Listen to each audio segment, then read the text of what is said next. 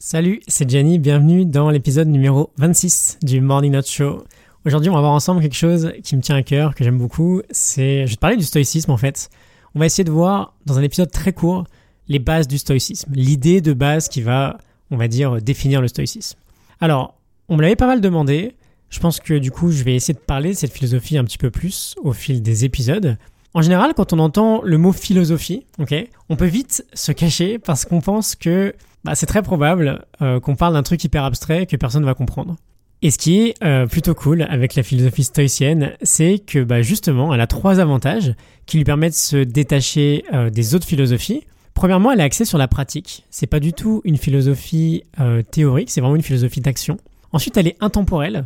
Et enfin, elle est vraiment destinée à tout le monde. Elle appartient pas du tout à une certaine catégorie de personnes.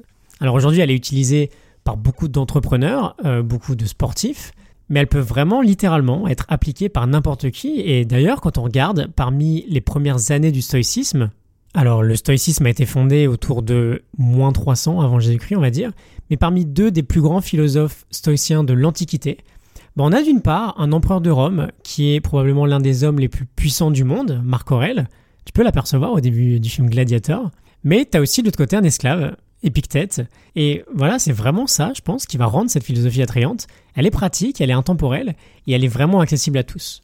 Alors si on doit résumer la base du stoïcisme très rapidement, je pense qu'on pourrait dire qu'on va diviser tout ce qui nous entoure en deux catégories de choses. On a ce qu'on peut contrôler d'une part, ce qui est dans notre sphère de contrôle, et on a le reste.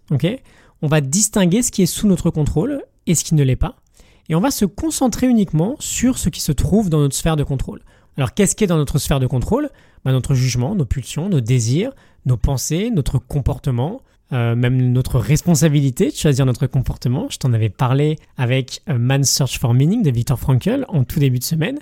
Mais voilà, face à chaque événement extérieur qui va t'arriver, tu vas essayer d'avoir un jugement objectif. Est-ce que c'est dans ma sphère de contrôle ou non? Est-ce que je peux y faire quelque chose ou non? Et si tu peux rien y faire, tu l'acceptes. Et donc, c'est là que cette philosophie a beaucoup de sens.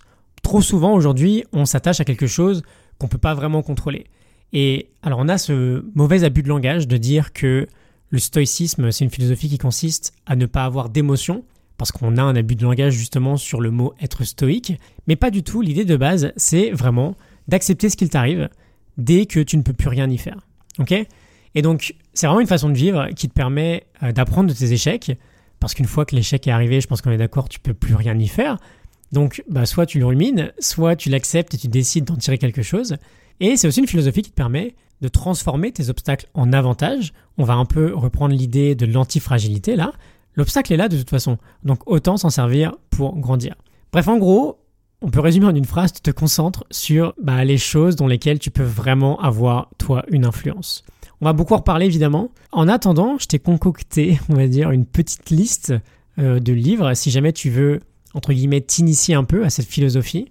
Alors, je t'ai préparé six livres. Il y a quasiment des morning notes sur tous ces livres-là. Je crois qu'il doit me rester une ou deux notes à rédiger.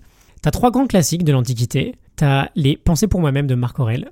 T'as les Lettres à Lucilius de Sénèque. Et t'as le Manuel d'Épictète. Et sinon, plus récemment, peut-être aussi plus accessible du coup, on a une sorte de pointure en ce moment, euh, qui je crois n'a même pas 30 ans, à vérifier, qui s'appelle Ryan Holiday et euh, qui, a écrit notamment trois livres sur cette philosophie The Obstacle is the Way, Ego is the Enemy et euh, The Daily Stoic. Et c'est vraiment exceptionnel ce qu'il écrit. Je suis un énorme fan de ce type.